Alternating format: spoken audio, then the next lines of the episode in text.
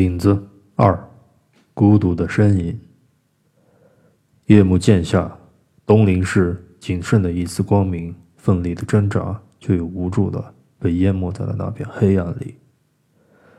浓密滚动的乌云似乎很配合夜幕的到来，狼狈为奸的吞噬着整个天空，就像喷洒在玻璃桌上的墨汁，见证着黑暗的不断蔓延，蚕食着。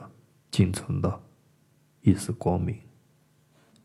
这座原本喧嚣的城市，此刻不知为何充满了宁静的黑暗和黑暗里带来的莫名的恐惧。通天街，这是一处偏僻的大街。之所以偏僻，是因为这条街道本就不是为活人所修建的。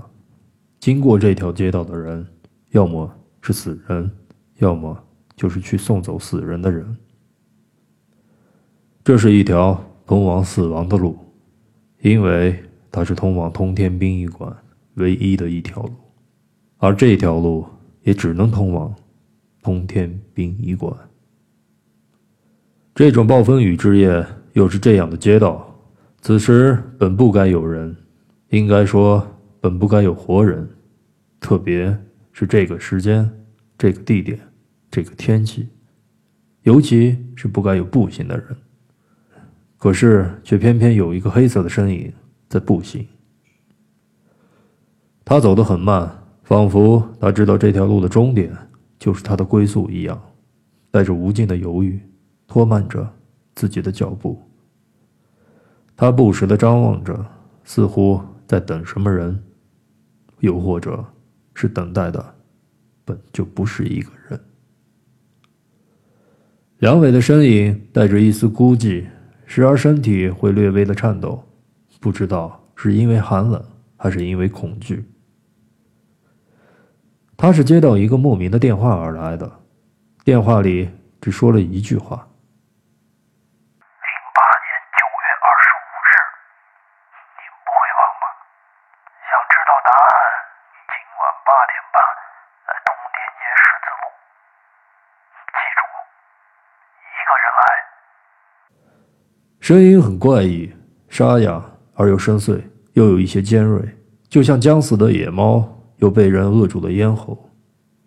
梁伟并没有说一句话，因为对方的电话传来了蜂鸣声。二零零八年九月二十五日，这一天，梁伟当然不能忘，因为那天他同样的来到过这条路，不同的是。不同的是，那天不是他一个人，与他同行的还有两个人，两个死人，两个他一生最亲爱的人。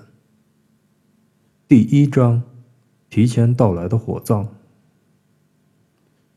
李金国停下了脚步，他抬起手腕看了看表，还好没有太晚。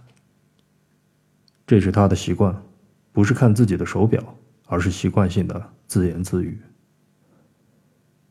他抬起头看了看办公楼前的牌子，东陵市陵南公安分局。他不知为何叹了口气。今天是他头一天上任，对他来讲，这是个陌生的地方，新的环境，新的同事。三天前，他突然接到了河州市局领导的电话。要他立刻到东陵市陵南公安分局报道，出任分局公安局长一职。李金国很是不解：一是事情来得太过突然，事先没有任何风吹草动；二是事情根本没有经过自己的同意，没有任何的协商过程，而且这种人事调动根本就不符合规矩。他曾带着疑惑和气愤。去找过他的老领导吴局，然而吴局并没有让他有开口的机会，而是非常强硬地说：“金国啊，你应该明白，跨市调动人员不可能是我的决定，我根本就没有那个权利。